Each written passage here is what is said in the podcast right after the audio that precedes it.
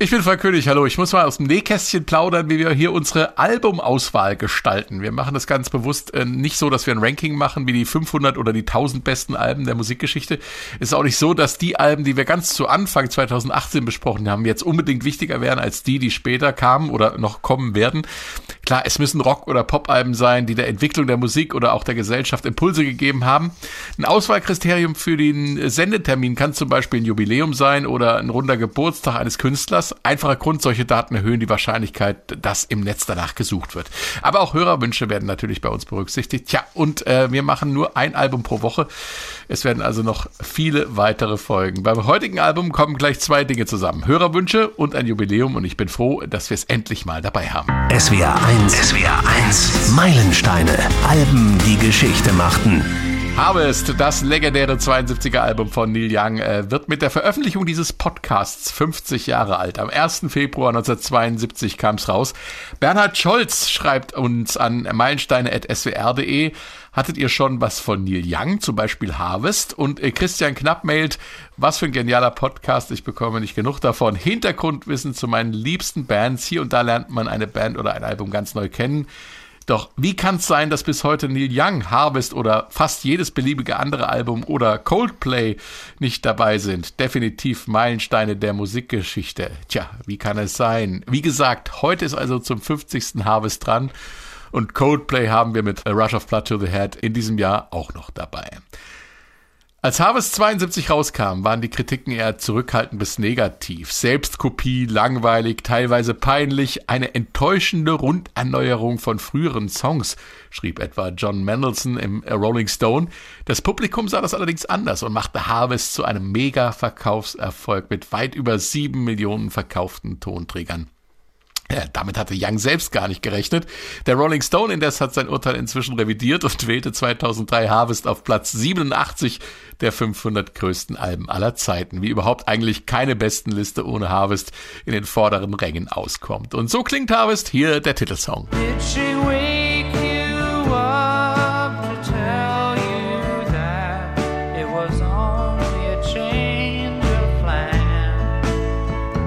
Oder die Nummer hier hat für viel Wirbel gesorgt in der Gemeinde. Alabama.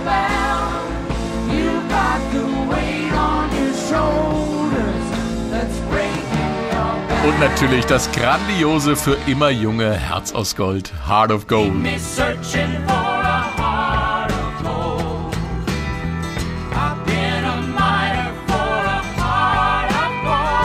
Ich begrüße SW1-Redakteur Stefan Fahrich und aus der SW1 Musikredaktion Christian Fahr. Hallo ihr zwei. Hallo. Stefan, wir schreiben das Jahr 72. Was war da los in der Welt, in der Musik und speziell bei Neil Young? Ja, also zum Jahr 72 nur mal ein paar kurze Stichworte. Also Olympische in München, klar. Ähm, die werden natürlich überschattet ähm, vom äh, Tod der israelischen Mannschaft äh, bei, der, bei dem Versuch, sie als Geiseln zu befreien. In den USA äh, startet eine Affäre, die dem Präsidenten, einem späteren Präsidenten den Kopf kosten wird. Nämlich die Watergate-Affäre. 72 werden fünf Leute festgenommen, als sie in den Sitz der Demokratischen Partei in Washington einbrechen. Hinterher stellt sich raus, es sollten Abhöranlagen montiert werden. Und ähm, für die Trekkies in Deutschland gab es am 27. Mai, hey, die erste Folge von Raumschiff Enterprise im deutschen Fernsehen. Der Weltraum unendliche Weite. Soweit ein bisschen das Jahr 72. Für Neil Young äh, war das Jahr 72 klar, die Veröffentlichung äh, seines Albums Harvest. Er hatte sich ja Ende der 60er von äh, Crosby, Stills Nash getrennt, hatte sein drittes Soloalbum rausgebracht, After the Gold Rush, und das hat ihn so als Star schon ein bisschen nach vorne gebracht. Und äh, dann lädt ihn Johnny Cash äh, im Februar 71 in seine TV-Show in Nashville ein. Und danach möchte Neil gerne noch ein paar Songs aufnehmen, die er auf seiner Tour vorher schon gespielt hatte. Neue Songs. Er hatte unheimlich viel geschrieben und wollte das auch mal rauslassen. Und der Produzent Elliot Mazer, der lud ihn dann in sein Studio ein und suchte ein paar Musiker zusammen. Äh, was äh, nicht leicht war, wie Mazer es sagte. Die A-Mannschaft der Nashville-Musiker ging nämlich an den Wochenenden regelmäßig angeln. Aber ähm, Doch. Ja, Nashville, klar, Nashville war die Musikproduktion ist ja heute noch eigentlich eine der letzten Städte, in denen Musik noch richtig produziert wird. Und das war es damals auch. Aber zum Schluss hat er drei Jungs gefunden, die ins Studio kommen konnten. Die wurden dann später bekannt als die Stray Gators, also die äh, streunenden Alligatoren und waren alles äh, Country-Musiker als Schlagzeug. Nein, und Schlag alles Nicht-Angler. Und Nicht-Angler, natürlich. Aber sie konnten. Äh, es, es, es, äh, die Band bestand aus Schlagzeug, Stilgitarre und ähm, Klavier. Und Bass. Klavier und Bass, ja gut. Klavier war nochmal jemand anderes, aber Bass war im Prinzip der dritte Mann. Äh, außerdem äh, waren zufällig noch da äh, James Taylor und die äh, junge Linda Ronstadt. Und insofern äh, ging man an die Arbeit, nahm zusammen Heart of Gold und Old Man äh, auf für das Album Harvest. Heart of Gold war übrigens in weniger als zwei Stunden im Kasten, was Linda Ronstadt zu der Äußerung ähm, führte. Die Art und Weise, wie Neil Platten macht, ist einfach unglaublich. Ich bin ein Ölmaler. Ich nehme mir viel Zeit, um alle Teile aufeinander abzustimmen. Bei Neil hat man dazu keine Chance. Er macht alles so schnell, es ist fertig und es ist brillant. Sie singen die Background Vocals übrigens, Linda Ronstadt. Und im März ging es dann weiter für Neil Young, auch in Sachen Harvest-Album, nach London. Dort hatte er ein Konzert und hatte vorher schon das London Symphony Orchestra für Aufnahmen gebucht. Hier entstehen dann die Songs A Man Needs a Mate und There's a World. Dann geht es weiter ähm, nach Kalifornien. Da wird ein bisschen die E-Gitarre angeschmissen in, auf seiner Farm in Kalifornien, um äh, weitere Songs aufzunehmen. Es werden äh, Background-Vocal Overdubs gemacht in New York. Äh, seine alten Kumpels Crosby, Stills, äh, Nash tauchen wieder auf. Und äh, schlussendlich geht es auch nochmal zurück nach Nashville, um das Ding zu Ende zu bringen. Also, lange Rede, Kurzer Sinn, Harvest hat eine Menge Meilen und jede Menge prominente Unterstützung auf dem Buckel, als es 1972 erscheint. Äh, danke dir. Christian, warum ist Harvest für dich persönlich ein Meilenstein? Also, dieses Album hat den Country Rock zur Kunstform erhoben, muss ich sagen. Und mhm. ähm, das war niemand anders in dieser Form gegeben als Neil Young. Das war genau der richtige Mann am richtigen Ort, um das zu machen. Und äh, es ist auch so, dass äh, Neil Young selber sagt, das sei wohl das beste Album, was er je gemacht hätte. Und äh, der Song Harvest auch noch der beste darauf. Also äh, er war selbst sehr von überzeugt von diesem Produkt und ähm, zu Recht. Harvest zu Deutsch Ernte, Christian. Du hast gerade erwähnt, der Titelsong habe ich eben schon mal kurz angespielt. Du magst ihn auch ganz besonders, wie ich weiß.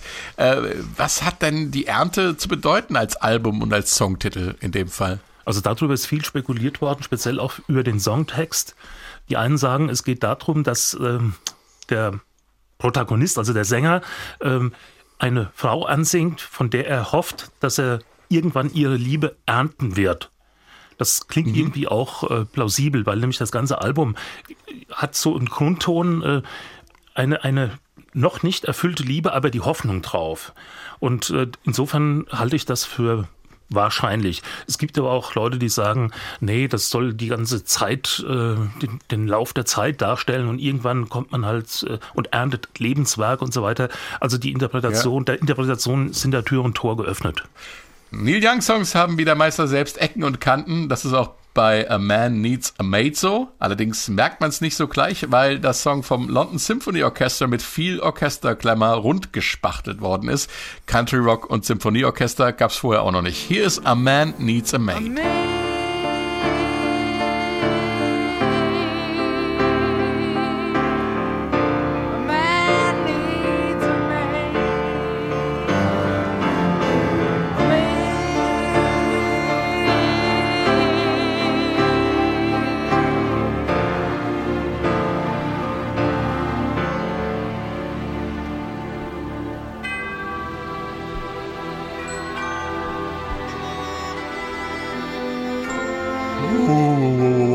Das klingt nach ja, großem ja, Kino. Ja.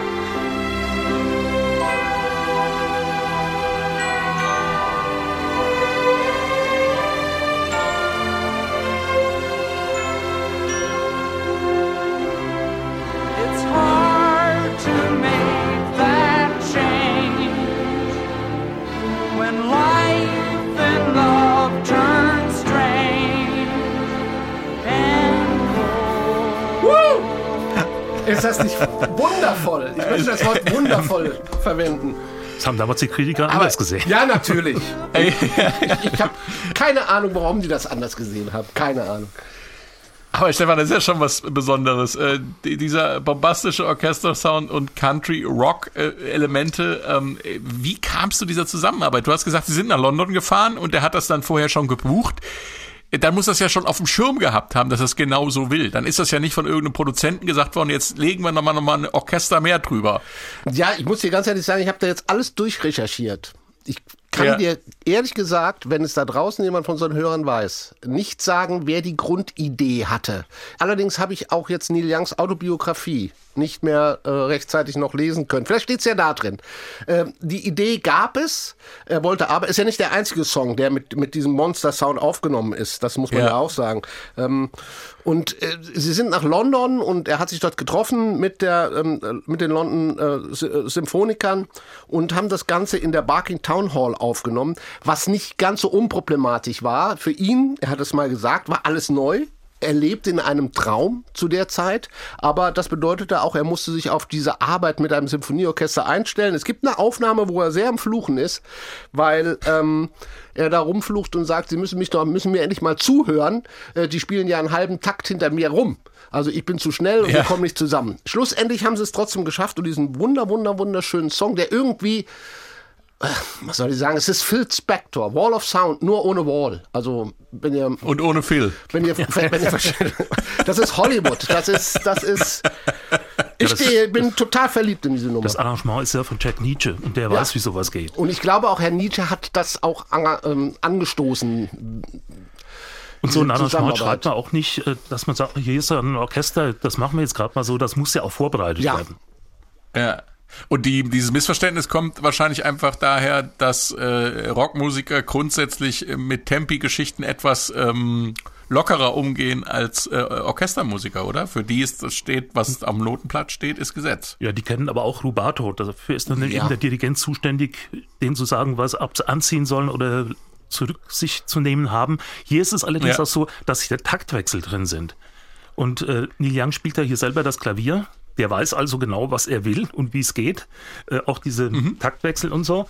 Und äh, wenn da irgendjemand vielleicht jetzt nicht so mitzieht, dann kann er schon fuchtig werden. Aber es ist keine, es ist ja keine Groove-Nummer, wo man sagt, ach, die hängen hinterher. Nein, Es ist ja eine, eine Ballade. er ist Solo-Artist, Solo-Künstler, arbeitet zu, zum ersten Mal mit so einem großen Klangkörper zusammen, was eh schwer ist. Er ist jemand, das hat Christian richtig gesagt, der ein bisschen fuchsig werden kann, wenn andere nicht ganz das machen, was er will. Das ist übrigens heute noch so. Und, und äh, insofern, es hat aber funktioniert und die Aufnahme klingt, wie ich finde, wunder wunderschön, ganz fantastisch. Sie ist, sie, sie ist in vielen kleinen Einzelteilen. Es ist schon fast ein Suite, finde ich, wie sie sich, was, was auch den Text entsprechend unterstreicht. Also tolle, tolle Aufnahme.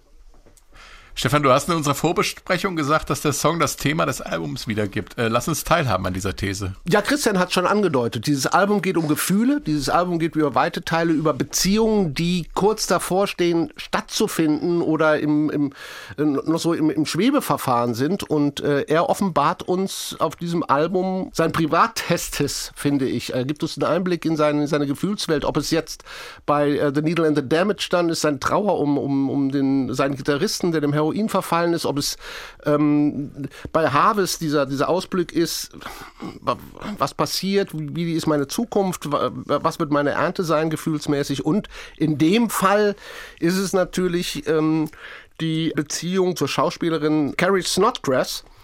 Und ähm, die hatte er im Kino gesehen. Also sein Roadie, ähm, Giuliano Giacchetti, der war Filmfreak und hat ihn dann in Washington mit ins Kino genommen und hat gesagt, hier pass mal auf, den Film musst du dir angucken, Diary of a Mad Housewife, Oscar nominiert. Und äh, Neil hat nichts anderes zu tun, geht hin und guckt und verliebt sich in die Hauptdarstellerin, ja, und dann schickt er den, schickt Nee, er in die den Rolle. Das ist keine gute Beziehungsgrundlage, glaube ich. Ja, ich weiß es nicht. Er, er schickt, andersrum ist es auch nicht gut, weil er schickt ja seinen Roadie hin, als sie einen Auftritt hat und sagt, pass auf, leg ihr bitte einen Zettel in die Garderobe. Sie sollen Neil anrufen. Und sie hat gar keine Ahnung, wer Neil Young ist. Nicht im geringsten. Muss dann eine Freundin fragen. Die Freundin sagt, was, du kennst Neil Young nicht, das ist der und der und der. Und dann mh, geht die Sache so langsam äh, los.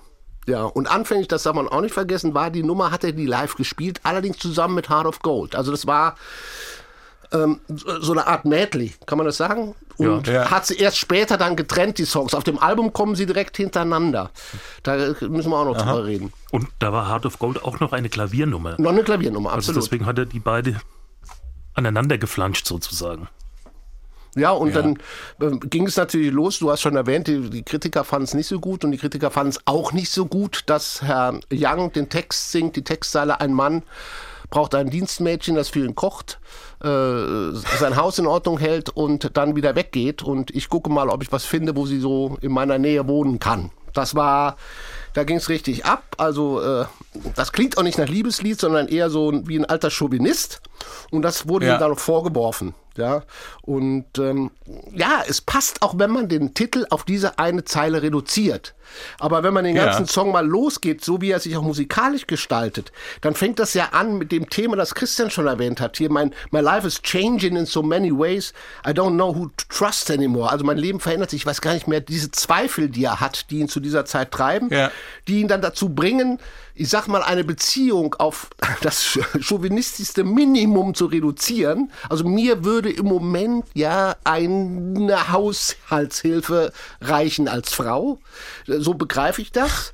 Dann verändert sich das ja alles. Dann, dann kommt das große Orchester dazu. Alles wird lieblich, die Streicher und äh, er, er fängt wieder an zu zweifeln, wie schwer es ist, die Veränderung zu machen, wenn das Leben und, und, und die Liebe seltsam und kalt werden. Und dann kommt seine zentrale Aussage mit, der, äh, Aussage, mit der er dann kämpft. Das Orchester geht wieder zurück und er sagt uns klipp und klar, was sein Problem ist. Um Liebe zu geben, muss man Liebe leben. Um Liebe zu leben, muss man ein Teil von dir sein. Und dann, wann werde ich dich wiedersehen? Und das geht natürlich an seine Carrie und nicht an das Dienstmädchen, das er eventuell. Das möchte er auch. Wir dürfen nicht vergessen, es war eine Zeit, er war sehr krank zu der Zeit, er hat es im Rücken, er lief mit Halskrause rum, es standen ein paar Operationen ein. Vielleicht wollte er auch nur ein, ein, auch Haushaltshilfe haben, die ihm ein bisschen seine Arbeit abgenommen. Aber da ist er an dem Punkt, wo er ganz klar sagt, wohin er will. Er will nämlich Ja. zu, zu, seiner neuen Beziehung. Und er erzählt ja dann auch im nächsten, wir haben auch äh, harmonisch verändert sich alles, wir, es modelliert in eine andere Richtung, es wird viel romantischer und er erzählt uns dann die Geschichte von diesem Kinobesuch, äh, dass er da die Schauspielerin gesehen hat und fällt dann zum Schluss nochmal zurück in die Zweifel, ähm, a man needs a mate, also vielleicht doch doch nicht, um dann mit der schönen Zeile und der Sehnsucht zu enden, when will I see her again? Also es ist ein, wow, es ist, äh, was soll ich sagen? Es ist vielschichtiger, als man Ja. sich das denkt, wenn man ich nur hab- diese Zeile liest. Ich habe Ja. keine Ahnung, ehrlich gesagt, warum die Kritiker den Song damals so verrissen haben. Also für mich war der Song auf dem Album immer lieber auf den ersten Blick, aber ich bin auch dieser Orchesterschwulz-Typ, muss ich sagen. Christian ist ja eher so der nüchterne. Bin auch ein Schmalzlappen. Gut, ähm, äh, er hat es dann ja auch erklärt, dass er es so gar nicht gemeint hat live. Ne? Also er hat dann gesagt, ja, bin ich wohl auch missverstanden worden. Vielleicht habe ich mich da blöd ausgedrückt, aber ähm, ja, es ist wie es ist. Das Lied hat halt mehrere Ebenen und äh, wenn man nur eine rauspickt, dann kann man lesen, was man will darin. Äh, dass sich Neil Young den inoffiziellen Titel Godfather of Grunge verdient hat, zeigt der nächste Song. Äh, da gibt's jetzt aber wirklich Ecken und Kanten im Sound und im Text. Hier kommt Alabama.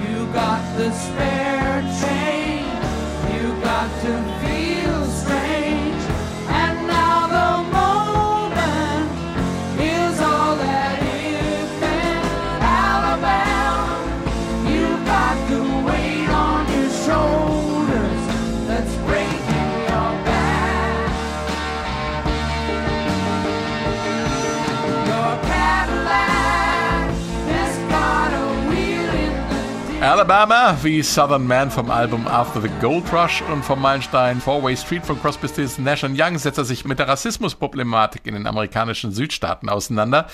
Der Staat Alabama bekommt ordentlich sein Fett weg, aber warum eigentlich genau, Christian? Also er spielt teilweise auf den Ku Klux Klan an, äh, der in den Südstaaten ja äh, immer noch sein Unwesen treibt, muss man sagen. Also auf die Herren in den, die alten Männer in den weißen Roben. Und ähm, das ist aber eigentlich das einzig explizite, wo er praktisch Rassismus thematisiert. Ansonsten sagt er eher so, ähm, ja, Alabama ist ein failed state. Also die, äh, die kommen nicht mehr richtig in die, in die Pushen. Die haben zwar ein gewisses Potenzial, aber sie leiden auch unter der Last, unter der Bürde ihrer Vergangenheit. Das ist natürlich auch in Richtung äh, Rassismus interpretierbar. Aber er hat auch gesagt, eigentlich war, war Alabama für ihn nur eine Metapher für alle Südstaaten. Also er hat jetzt gar nicht speziell diesen Staat da jetzt ins Visier nehmen wollen. Aber er sieht auch Hoffnung, finde ich. Er hatte die eine Zeile, wo er deutlich sagt, Your Cadillac is driving one wheel in the ditch, glaube ich, and one wheel on the track. Also du hängst mit einem Reifen noch im, im Schlamm fest, mit dem anderen Reifen bist du schon auf der Straße. Also er sah schon, dass, dass die junge Generation, dass es dass sich geändert hatte. Ich habe schon erwähnt, unter anderem dieser Song gilt als Wegbereiter des Crunch. Stefan, äh, eine elektrische Gitarre haben wir auch andere gespielt. Was genau macht die Nummer crunchig? Das, was Christian schon erwähnt hat, er hat da eine, eine Stufe des Country Rock erreicht. Auf diesem Album spielt er eh wenig elektrische Gitarre, weil er, wie gesagt, diese Kreuzschmerzen hatte, die war zu schwer. Er, er hat sich sehr auf seine Akustikgitarre reduziert und aufs Klavier spielen. Und er spielt auf der elektrischen Gitarre das, was er auf der Akustik auch spielt. Er spielt viel, viel offene Akkorde. Wenig das, was die Rocker so spielen, äh, große Barré, also wo man Finger über die ganzen Bund liegt. Er spielt quasi seinen Akustik-Gitarren-Style auf der E-Gitarre. Das heißt, das lässt Hallräume zu. ja, es, es, es ist groß im Hall, die, die Töne klingen lang, es ist sehr verzerrt, es ist sehr, äh, ich glaube, es ist so ein Fass oder ein, so ein Fass oder Distortion-Effekt, es ist sehr verzerrt. Sachen, die wir nachher bei Pearl Jam, die Neil Young, der der Grunge-Gott überhaupt ist, auch wieder hören. Er spielt wenig äh, Licks oder irgendwelche äh, Sachen. Das ist die normale Akkordfolge wie auf der Forkgitarre, sehr verzerrt, sehr düster, sehr groß, sehr offen, sehr lang klingend und auch schon so ein bisschen die Abfolge, die wir vom Grunge kennen. Er geht in den Verse, also in der Strophe, ein bisschen runter vom Ganzen, spielt ein bisschen abgedämpfter, um dann im Refrain äh, nochmal Vollgas zu geben. Also das, da zeichnet sich schon das ab, was die jungen Bands später von ihm sich abgeguckt haben. Ja, was er Ende der 70er Jahre vorrangig gemacht hat, wenn man die Rusty. Hammer Sleeps anguckt, das ist Crunch. Ja, Cowgirl in the Sand, Southern Man, das sind ja auch schon solche Nummern, die, die brachial elektrisch Ja. sind. Und mit Alabama sind wir auch mal wieder bei so einem Katalysator des Rock. Eine Nummer, die was in Gang setzt, was über den eigentlichen Song hinaus Bestand hat. Alabama kann natürlich auch richtig cool sein, fanden zwei Jahre später Lynyrd Skynyrd.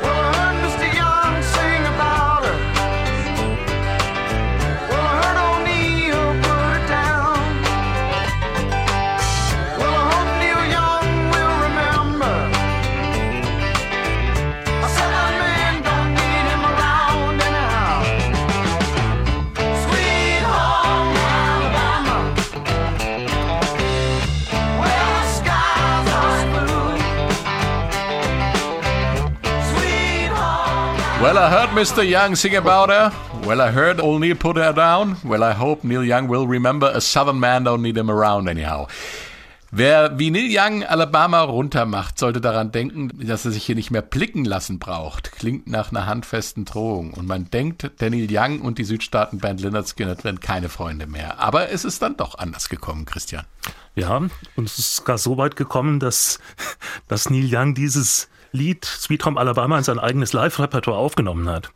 Äh, was dahinter steckt, ist, er hat gesagt, die hatten vollkommen recht, als die mich praktisch damit aufs angegriffen haben. Denn mein Song Alabama, der war überheblich und herablassend.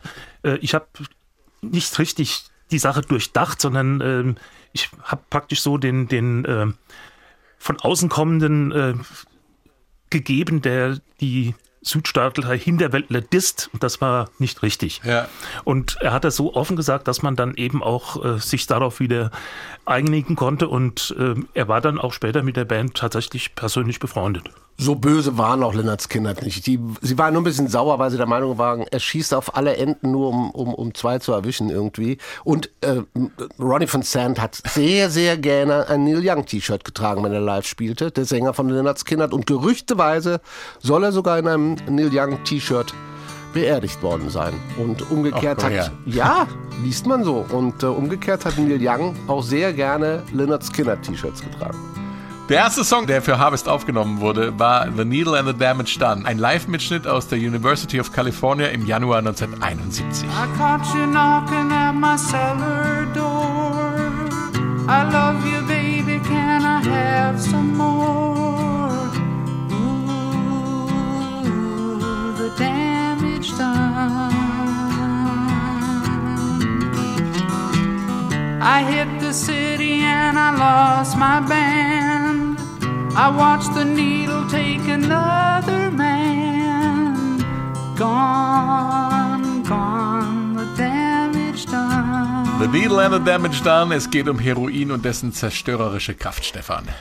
Sehr traurige Geschichte und wieder eine sehr persönliche Geschichte von, von Neil Young, mh, wo er uns auch wieder tief in, seinen, in seine Gefühlswelt blicken lässt. Es geht um Danny Whitten, der war Gitarrist von Neil Youngs Band ähm, Crazy Horse und ähm, nach deren letzten Album, also nach deren letzten Album ohne äh, Neil, wurde er sogar von seiner eigenen Band wegen seiner Heroinsucht rausgeschmissen. Und äh, das, das war, ging teilweise so weit, dass er sich im Studio nicht mal mehr äh, die Kopfhörer selbst ähm, aufsetzen konnte. Ähm, Young war verzweifelt, ja. Ich fühlte mich verantwortlich, hat er mal gesagt, aber ich konnte wirklich nichts tun. Ich meine, er war verantwortlich, aber dachte lange Zeit, ich wäre es. Ähm, Danny war einfach nicht glücklich. Er, es hat ihn einfach überrollt. Er wurde von dieser Droge verschlungen. Das war sehr schade, denn Danny hatte eine Menge zu geben.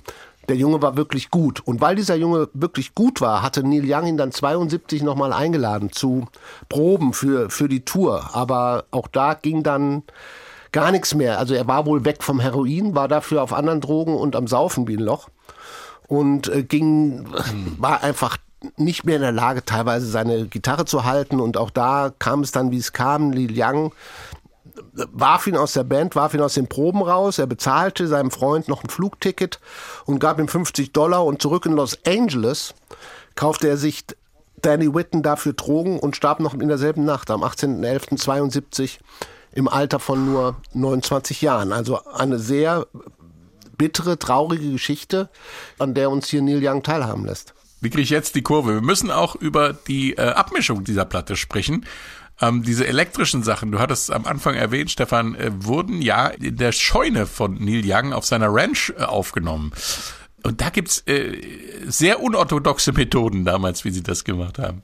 Äh, Wenn du mich fragst, ja. Ähm, übrigens, das aktuelle Album von Neil Young ist Barn. auch wieder The Barn, auch wieder aufgenommen mit seinen alten Crazy Horse äh, Kumpels in einer Scheune.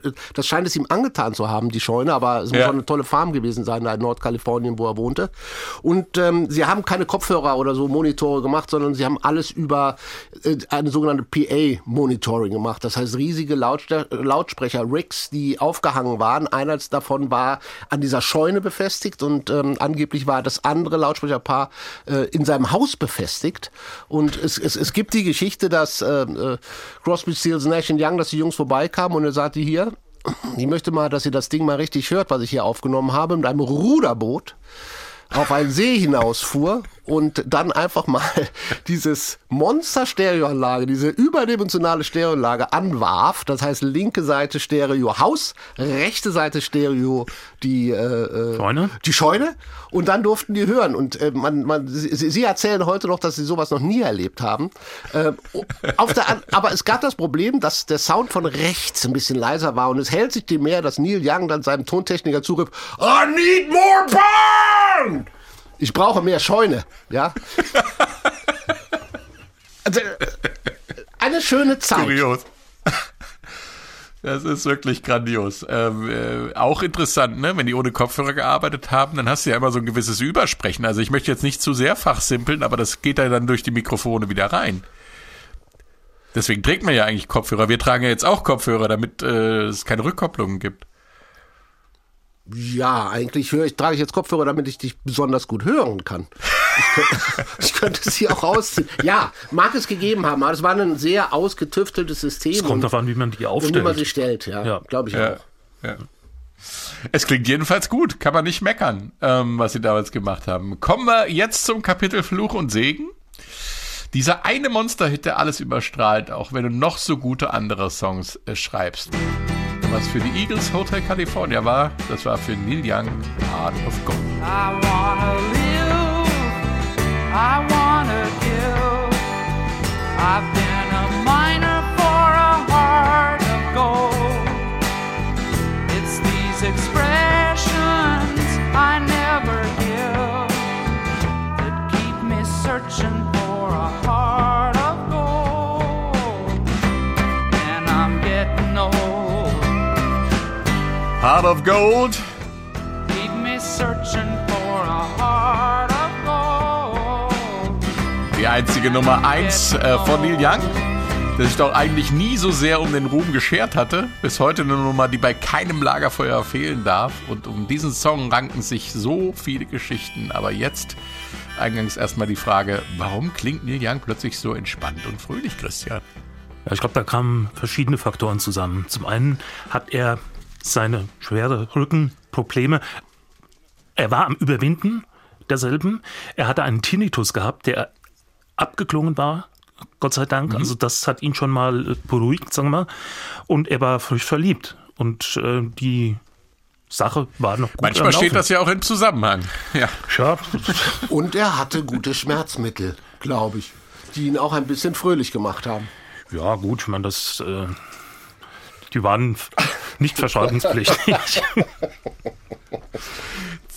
Zwei sehr einflussreiche amerikanische Musiker haben indirekt was mit dem Song zu tun. Johnny Cash stand sozusagen Pate. Ihr ahnt schon warum. Und ein gewisser Bob Dylan konnte den Song überhaupt nicht leiden. Äh, was war da los, Stefan? Äh, Ja, Johnny Cash äh, hatte eine Fernsehshow ähm, in, in Nashville. Ich habe da mal reingeguckt, die ist sehr strange. Er ist dann am Anfang ist er zu sehen außerhalb des Studios in so einer Gruppe von von Jugendlichen und kriegt immer irgendeine Frage gestellt. Ich glaube, in dem Fall war es, was halten Sie vom Rassismus in den Südstaaten? Ich weiß es nicht mehr genau. Und dann wird reingeschaltet ins Studio, Publikum und äh, da spielte dann Neil Young, ich glaube, drei Songs in der Show. Ähm, das war eine der wichtigsten Fernsehshows Amerikas. Also wer da auftrat, äh, der hatte es äh, schlussendlich äh, geschafft. Insofern war Johnny Cash, weil man dann in Nashville war und anschließend ähm, in, ins Studio ging, um die ersten Songs aufzunehmen, sehr, sehr, sehr wichtig. Und äh, der zweite Mann, der Pate stand, äh, Christian, war dann Bob Dylan, der ja auch noch ein bisschen was damit zu tun hat. Ja, Bob Dylan äh, hat sich hier sozusagen selbst erkannt. Er hat gesagt, äh, ich, ich stehe total auf Neil Young, aber das hier ist eine Kopie von Bob Dylan. Und wenn etwas nach Bob Dylan klingt, dann sollte Bob Dylan das selber sein, der singt. Du sagst Kopie, ich habe das ehrlich gesagt so ein bisschen verstanden, als dass er richtig eifersüchtig auf den Song ist. So nach dem Motto, oh, das klingt, wie- wieso habe ich die Nummer nicht geschrieben? Ja, das, wird Verdammt auch, nochmal. das wird auch mitgespielt haben. Und ich muss sagen, ich habe mal Neil Young mit Crazy Horse gesehen und das war eine ziemlich crunchige Geschichte. Aber bei diesem Song hat er die akustische Gitarre genommen, er hat den Bügel und mit der Mundharmonika sich vorgeschnallt und hat ihn genau so gespielt, wie er gehört. Also er hat, er hätte ja auch jetzt sagen können, ich kann die, die Knotte nicht mehr hören, ich äh, bring die, bürste die jetzt mal gegen den Strich, wie es Dylan garantiert getan hätte. Aber nein, der sagt, die Leute wollen das so hören, wie sie es kennen. Und so war es dann auch. Aber eine spätere Einsicht, weil es gab eine Zeit, wo er dann gesagt hat, ich kann das, den Song eigentlich nicht hören. Das war für mich der falsche Weg. Es ist Nummer eins. Ich bin mit, dem, mit der Nummer zu sehr in den Mainstream gerückt. Das will ich gar nicht. Und er fand dann äh, die Nummer eigentlich nicht mehr so prickelnd. Aber ähnlich wie der Rolling Stone oder wie Christian es eben äh, genannt hat, hinten raus wurde ihm dann doch äh, bewusst, was er für einen einmalige Nummer da geschrieben hatte. Und das ist es. Also Heart of Gold kann man ewig hören. Ich denke auch, dass er die Abrechnungen gesehen hat. Auch, da, auch das, natürlich, natürlich. Aber auch vom Harvest-Album. Auch Harvest war eine Nummer 1, ein einziges Nummer 1-Album. Ich meine, man muss den Zeitstil auch mal sich klar machen. Harvest als Album löste American Pie von Don McLean auf Platz 1 ab. Und der Song Heart of Gold, der auch auf Platz 1 war, wurde von äh, Horse with No Name von America abgelöst. Also diese, diese Country-Folk-Kiste, die lag damals im Mainstream. Und äh, deswegen hat er da das Gefühl gehabt, äh, ich habe es vielleicht ein bisschen übertrieben. Aber die Wahrheit ist, es war einfach der sozusagen der Mainstream, der sich verändert hat und gar nicht so sehr er. Ja, ich meine, der Zeitgeist ging damals Richtung Country, Country Rock, Country Pop. Das hat man Ja. teilweise gar nicht so bezeichnet. Das war einfach die aktuelle Musik, ne, die an Ja. der Westküste gemacht wurde. Auch. Ja. Stefan, ich weiß, du hast die Gitarre dabei. Äh, Erklär uns doch mal so ein bisschen den, den Zauber dieses Songs. Warum muss der an jedem Lagerfeuer dabei sein? Warum haben wir ihn alle im Kopf und werden ihn für immer lieben? Wa- Was ist das Geheimnis? Also ihr wollt das wirklich hören, weil ich werde dazu singen. Ja, wir wollen dich hören ich jetzt. werde dazu ja. singen. Das ja. war aber Du hast das Ding mitgeschleppt?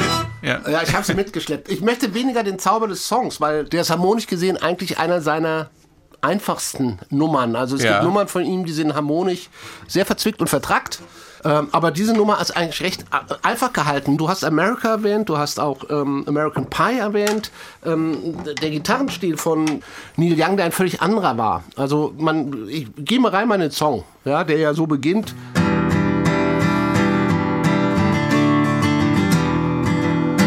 So könnte ich es durchschruppen. Ja, ich könnte es einfach Ja. durchschruppen. I Ja. wanna live, I wanna give. I've been a miner for a heart of gold. Ja, so wie Don McLean Ja. American Pie durchgeschrubbt hat. Aber Neil Young benutzt sehr stark und dadurch wird sein Gitarrenstil auch sehr perkussiv. Auch bei den anderen Nummern, Old Man und Needle and the Damage, dann hört man das sehr schön. Das sogenannte Palm Muting, wie wir Gitarristen sagen. Das heißt, so klingt die Gitarre durch. Er setzt den rechten Handballen hinten, hinten am Steg auf die Seiten und dämpft sie dadurch ab. Und Okay, dadurch ja, ergibt klar. sich nicht das hier, sondern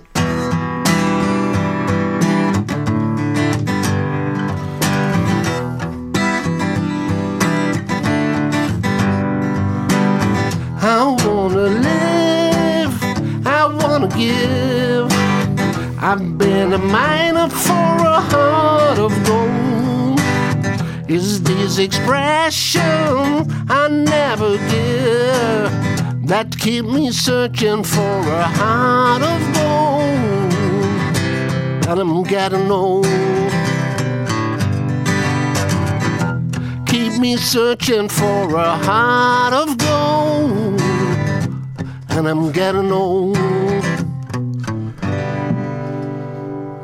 Super. Das ist der Unterschied. Klasse. Neil Young Ja. ist sehr Und- perkussiv und dämpft viel die Seiten ab und ähm, das gibt auch so eine Intimität, finde ich, in, in seinen Songs. Das ist die Magie, nach der ich dich gefragt habe. Da ist sie ja doch. Dann war es die Magie. Ich dachte nur, Das ist ich dachte nur magisch, weil ich singen musste. Das wäre vielleicht das falsche Wort. Sehr schön, danke.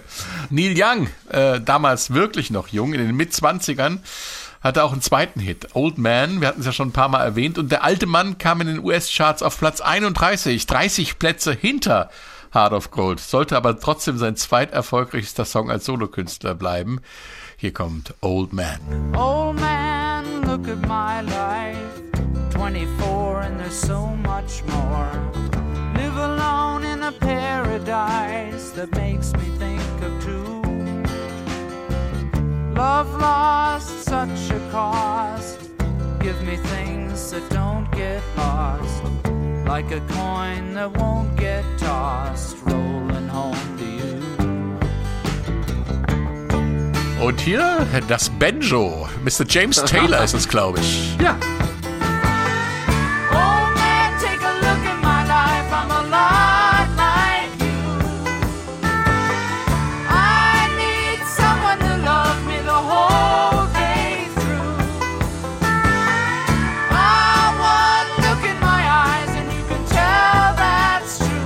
wieder gut zu hören auch Linda Ronstadt. die bezaubernde, die bezaubernde Linda Ronstadt möchte ich hinzufügen. Ja. Ich war ein bisschen verliebt. Du hast recht. Ja, Christian nickt auch. Er sagt gar nichts, aber er nickt so vor sich hin. Ja, äh, drei alte Männer sind verliebt in Linda Ronstadt. Old Man, irgendwann im Jahr 1970. Jung Neil ist damals erst 25 Jahre alt. Im Song singt er von 24, aber trotz langer Haare verfügt der Mann über einiges an Barreserven. Er ist ein Rockstar, der sich eine Ranch kaufen kann für kolportierte 350.000 Dollar. Der alternde Verwalter der Ranch, Louis Avila, ist verwirrt. Der junge Young äh, will seine Ranch kaufen. Woher hat er das Geld? Und Young antwortet, ich hatte einfach Glück, Louis. Wirklich Glück. Und aus dieser Begebenheit entsteht der Song, Christian. Es geht aber auch noch um viel mehr. Ja, es geht um den Generationenwechsel, würde ich mal sagen. Weil er sagt ja eigentlich äh, zu dem alten Mann, zu dem Louis, falls er ihn direkt anspricht, ähm, du warst wie ich, als du jung warst. Und später hat er dann gesagt, äh, Neil Young, ich kann diesen, diesen Song kaum noch spielen, jetzt wo ich alt bin, weil ich muss mich selbst als Alter ansprechen. Dann. Bin ich der Old Man. Jetzt bin ich der Old Man, ja, das geht nicht mehr. Ja. Aber es geht auch so ein bisschen um seine neue Rolle als jemand, der sich sowas leisten kann, als, als Hippie, oder, Stefan? Ja, gut, ja, Hippie. ist, ja, er war einer der, der Reichhippies, muss man sagen. Kann man, heute würde man vielleicht, in den 80ern hat man Yuppie gesagt. Also er ist ja, er hat ja, glaube ich, damals auch im Canyon gelebt mit den ganzen Jungs und ist dann ja extra da weggezogen auf diese Ranch, die er sich hat leisten können. Was ja auch ein bisschen verwegen ist, ähm, weil er wollte ja ein bisschen aus dem Kommerz raus. Er fühlt sich zu der Zeit auch ein bisschen überrumpelt von der ganzen Öffentlichkeit, von seinem Erfolg, äh, wollte dann weg.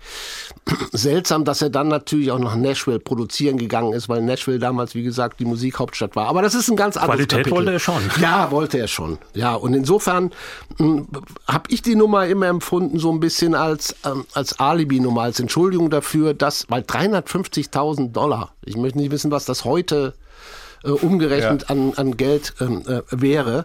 Und da ist man schon ein bisschen verwirrt. Und äh, das Verwirrende an dem Song war ja, dass sein Vater ja, immer geglaubt hat, der Song wäre für ihn. Ja, sich das, die, die Nummer immer angehört hat und ähm, irgendwie gesagt hat, oh wow, tolles Kompliment. Und alle kamen ihm auch zu ihm und gesagt, hier, dein Sohn hat einen Song über dich geschrieben, das ist ja, das ist ja toll. Und dann hat aber Neil ihn wohl ähm, später mal in Toronto getroffen, er kommt ja aus Kanada, und äh, dann hat er ihm wohl beim Spaziergang mal offenbart, ich sollte etwas klarstellen, Papa. Ähm, Du kennst doch das Lied Old Man. Und er daraufhin, ja. Und ich liebe es, mein Sohn. Ähm, ich muss dir leider sagen, es geht nicht um dich. Ich weiß, dass viele Leute das Oh. denken. Und der alte Papa Young sagt, okay, der Herr gibt und der Herr nimmt es. Das soll Das ist die ja fast eine Filmszene. sein. Natürlich. Es ist wunderbar. So geht die mehr. Ja, und, äh, Wunderschöne Geschichte. Probably the songs about you, don't you, don't you? Oh, ja, Joshua Wayne ist auch noch mit drin, obwohl ich das dem Papa Young nicht unterstellen würde, dass er eitel ist. Weiterführende Infos gibt's natürlich in unseren Shownotes. Unter anderem haben wir da einen Link zu diesem sehr beeindruckenden Online-Archiv von Neil Young. Da findet man eigentlich alles, also äh, unglaublich viele Informationen. Lohnt sich echt reinzuschauen. Das war's schon wieder für heute. Ich sag äh, danke an euch zwei und danke fürs Zuhören. Tschüss. Tschüss. Ciao.